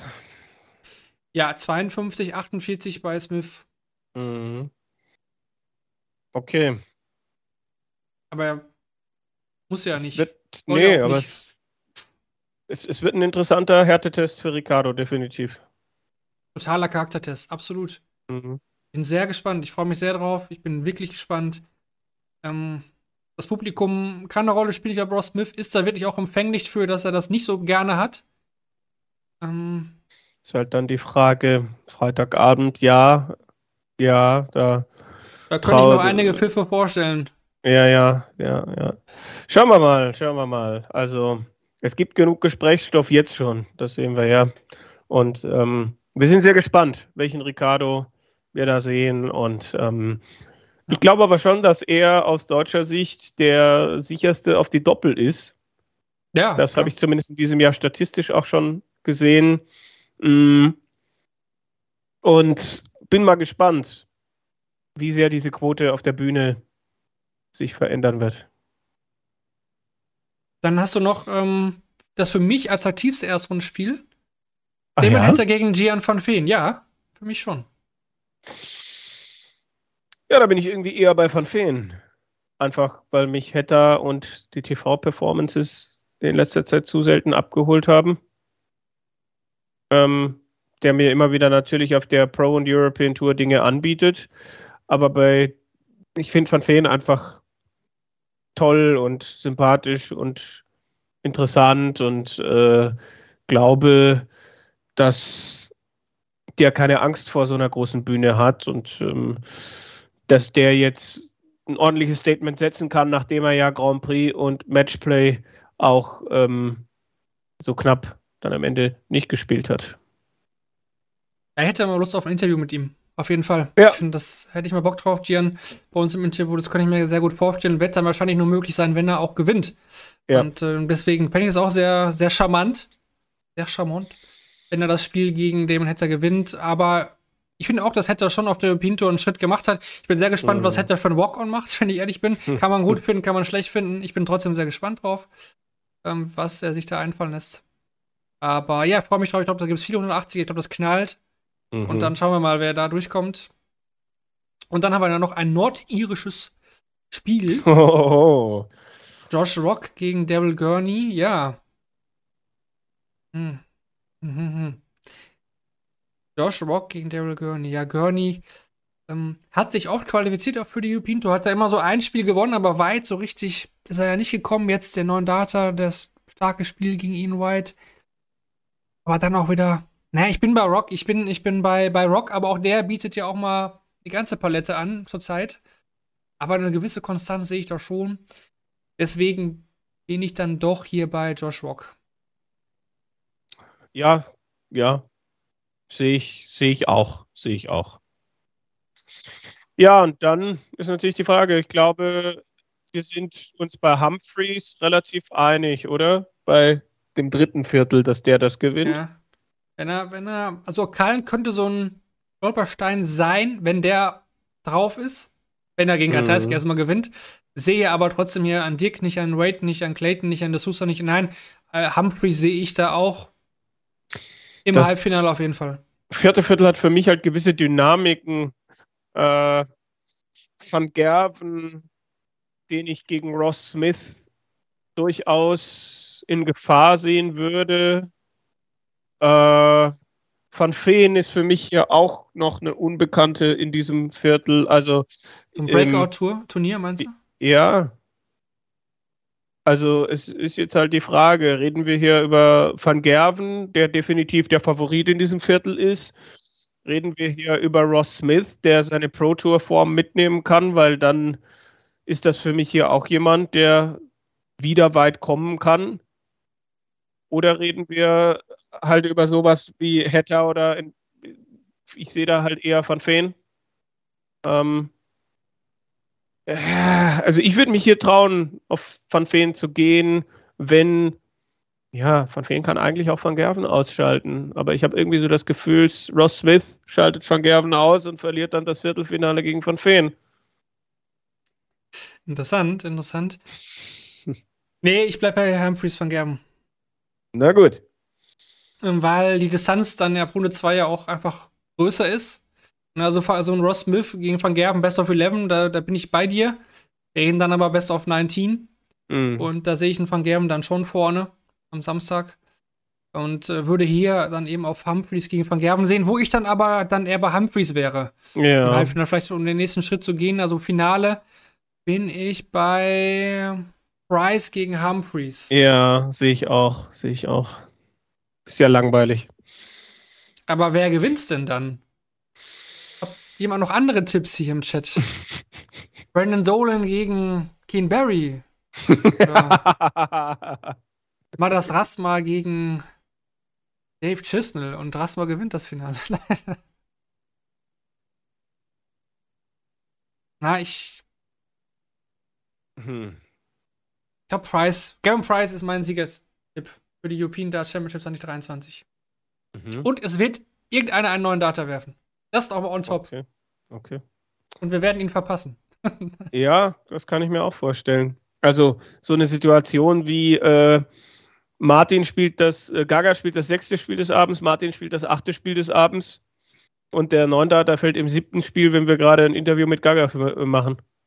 Zwischen Michael Smith und Bahn. Ja, ja, klar. Ja, ja. Ähm, ja ich, ich glaube ja grundsätzlich jetzt immer an Luke Humphreys. Ähm, Traue mich jetzt nicht auf Jan van Veen als, als European Champion ja. zu gehen. Ich gehe geh, geh auf Humphreys. Ich gehe auf Humphreys. Okay. okay. Ich bin gespannt, ob der Van Veen Take, äh, ob wir den nochmal auf, auf Wiedervorlage setzen können und hier du dich damit, äh, ja, berühmt machen kannst in diesem Podcast. Dann ja. bei der Analyse. Bin gespannt. Ähm, hier kommt noch ein Hot Take. Ein Nicht-Top 32-Spieler kommt ins Halbfinale. Da wäre dann schon Beispiel ein GN von Feen. Ja. Mm, ja. Es wird auf jeden Fall sehr spannend. Wie gesagt, Kevin und ich sind ähm, von Tag 1 an vor Ort. Donnerstag, Freitag auf jeden Fall. Ähm, Samstag werde ich wahrscheinlich auch da sein.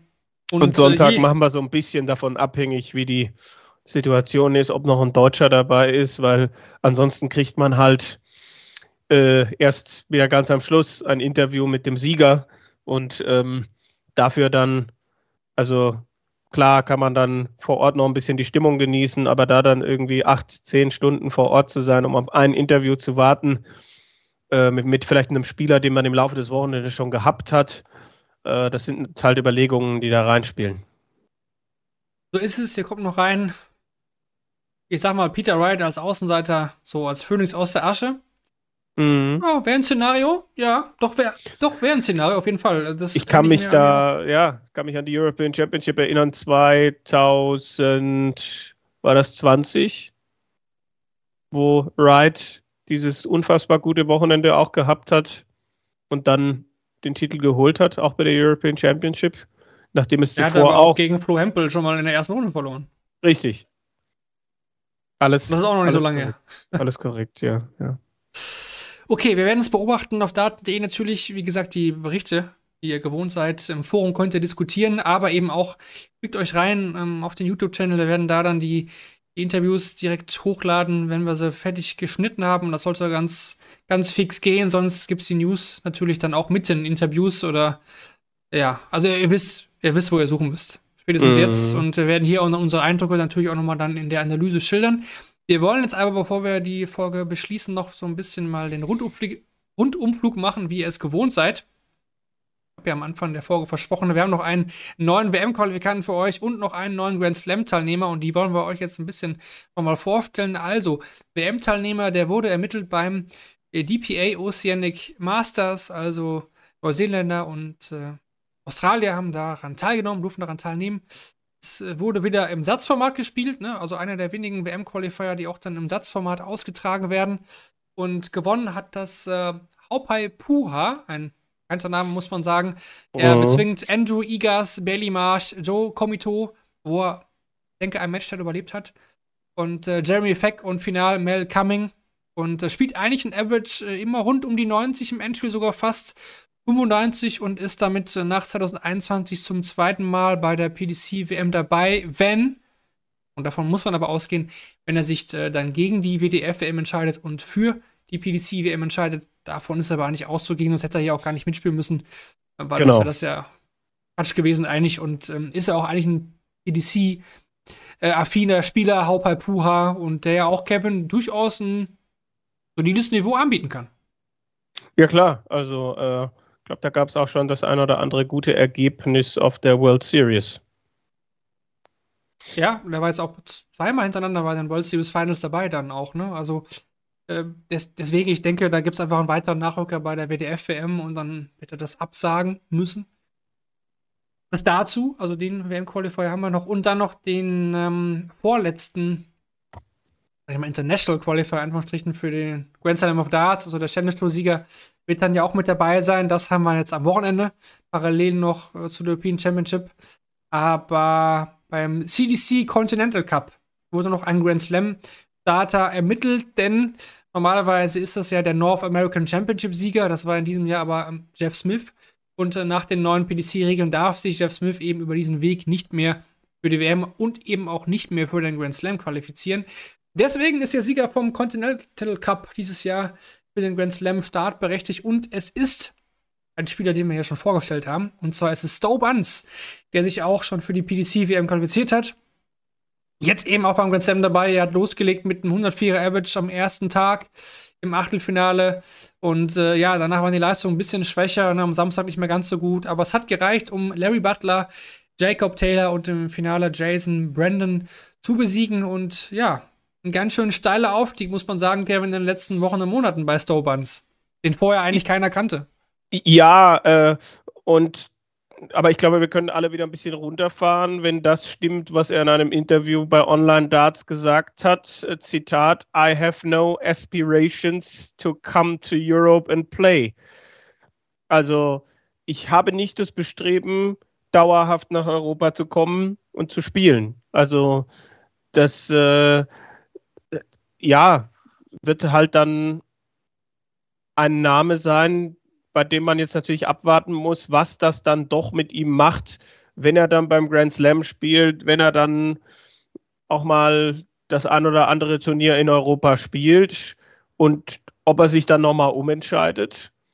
Aber äh, so eine Aussage ist natürlich auch erstmal ein, ein Schlag, ne? weil natürlich die PDC versucht, den Sport zu globalisieren. Über Asien haben wir schon oft geredet, über, über China und so. Und natürlich ist Nordamerika auch ein großes Ziel, wo man hofft, äh, über kurz oder lang auch einen Top 32 Spieler dann mal wieder äh, zu haben. Und natürlich würde man sich bei einem Stowe Buns, wenn das so weitergeht, die Finger danach lecken. Und wenn so jemand sich hinstellt und so im typischen amerikanischen, was soll ich denn in Europa, wo ich dann so denke, guten Tag, dieser Sport findet nun mal in Europa statt und er wird auch noch ohne dich viele, viele Jahre in Europa stattfinden. Äh, Finde ich so eine Aussage, I have no aspirations to come to Europe and play, halt einfach so ein bisschen, wo ich so denke, hu, äh, finde ich, find ich erstmal deftig. Ja, er ist ein bunter Fohl, absolut. Sieht auch ähm, ja, so ein bisschen vom Haarpart aus, so wie Peter Wright, so, also bunte Hosen trägt er, glaube ich, auch. Also dann werden wir mal ganz Slam ja schon kennenlernen, dann für die WM. Also dann werden wir schon ein bisschen auch wissen, wie der so auf den größten Bühnen dieser Welt dann spielt. Ja, das ist das Update dazu. Und dann sind wir eigentlich schon auch bei der Umfrage angekommen. Ihr könnt euch vorstellen, was wir hier von euch wissen wollen, stimmt gerne ab. Wer gewinnt die European Darts Championship? Wir geben euch da ein paar Spieler vor. Ihr könnt das auch neuerdings auch auf unserer Daten.de-Webseite übrigens machen. Da haben wir verschiedene Umfragen. Auf den jeweiligen Turnierseiten natürlich dann immer ähm, die Frage, wer gewinnt dieses entsprechende Turnier, aber auch im Forum oder auch in den Newsmeldungen fragen wir euch zum Beispiel, was ist euer Lieblingsdoppel oder wen mögt ihr eigentlich mehr, geben da ein paar Spieler vor und so weiter und so fort. Also ja, Klickt euch auch da mal rein, stimmt ab. Das ist auch, denke ich mal, ganz interessant zu wissen, ähm, bei einigen Punkten, was so das Lieblingsdoppel ist oder wer lieber Steel oder E-Dart spielt. Also das äh, auch nochmal als kleiner Randtipp für euch. Und dann bleibt Challenge Tour haben wir noch am Wochenende. Genau, alle gerade schon gesagt, Challenge Tour. Ne? Da kriegen wir auch nochmal zwei WM-Spieler, obwohl ja eigentlich schon ziemlich, ziemlich klar ist, Kevin, muss man sagen. Ne? Also ganz oben bei Van Peer, da wird nichts mehr passieren. Mhm. Der wird sich auch für die PDC-WM entscheiden. Da kann man ja. davon ausgehen. Christian Kist äh, ist er eh, sag ich mal, raus, weil er über die Pro Tour safe ist. Ja. Und dann wird es da hinten halt nochmal Cameron Crabtree, Owen Bates. Ja, und wenn da gut den Horvath ein, ein Sahne-Wochenende erwischt, kann da noch was gehen. Wäre wär irgendwie ganz geil. Gerade so. Ja, er hat dieses Jahr gezeigt, in, wie weit es nach oben und wie weit es halt auch in die andere Richtung gehen kann. Also wir haben beide äh, Brazos oder Herkules in dieser Saison schon gesehen und ich bin gespannt, welcher uns dann jetzt über den Weg läuft. Aktuell Aufstand so 1800, oh, runter sagen wir so 2000 Pfund auf äh, Crabtree, Cameron Crabtree. Ja, da muss viel passen, aber ich denke mal so, Super League ist auch nicht mehr so weit. Vielleicht hat er sich jetzt auch schon auf das Wochenende nochmal gut vorbereitet. Dann kann der einige sehen. Lukas Wenig fliegt auch. Franz Reutsch, da, da weiß ich auch, sieht so gut aus. Habe ich gesehen, ein Bild, dass die drei zusammen fliegen. Hm, ja, David Schlichting, weiß ich nicht, ob er spielt. Zum Beispiel hat es ja die Motor Super Series sehr gut gespielt. Am Finalabend dann auch, ja, dich reingespielt und nur knapp aufgrund einer schlechteren Leckdifferenz äh, das Halbfinale verpasst. Also da auch immer wieder Deutsche dabei. Es ist schön zu sehen. Da gibt es ja auch viele ADC-Qualifier, diese ja, YouTube-Nummer. Also das ähm, ja, macht Spaß. Wir werden auch das für euch natürlich dementsprechend aufbereiten bei daten.de. Wie gesagt, ganze Berichte. Challenge Tour haben wir auch mit dabei. Der Newsflash, der ist immer wieder lesenswert. Da gibt es ähm, Interview-Aussagen, dann gibt es auch nochmal WDF-Updates, da gab es auch nochmal Turniere jetzt in Lettland zum Beispiel. Und äh, ja, sonst sind wir sonst jetzt wirklich dann durch. Ja, nächsten Montag wahrscheinlich wieder einen Rückblick haben, eine Nachklapp-Analyse äh, der European Championship. Ähm, das denke ich, in die Richtung wird es gehen. So ist es aus. Die European Championship live auf The Zone und Sport 1 zu verfolgen. Also da kann auch keiner sagen, dass er davon nicht sieht. Das sollte doch jedem möglich sein. Und äh, ja, uns gibt es dann mit Eindrücken von vor Ort hier dann wieder live auf Twitch nächsten Montag, wahrscheinlich dieselbe Zeit, 19 Uhr. Wir kündigen das nochmal an, aber ich gehe fest davon aus, nächsten Montag. Mhm. 19 Uhr ist wieder hier treffen, ne? Ist wieder Shortleg, der Daten, die Podcast presented by Bulls. Kevin Barth, am Anfang wollen wir sagen, danke fürs Zuhören und äh, freuen uns, wenn ihr nächste Woche dann wieder hier live mit dabei seid oder auch im Real Life natürlich. Da machen wir keine Unterschiede. Wir freuen uns über jeden, der einklickt. Und in dem Sinne sagen wir Danke für heute und eine gute Zeit. Bis zur nächsten Woche. Ciao.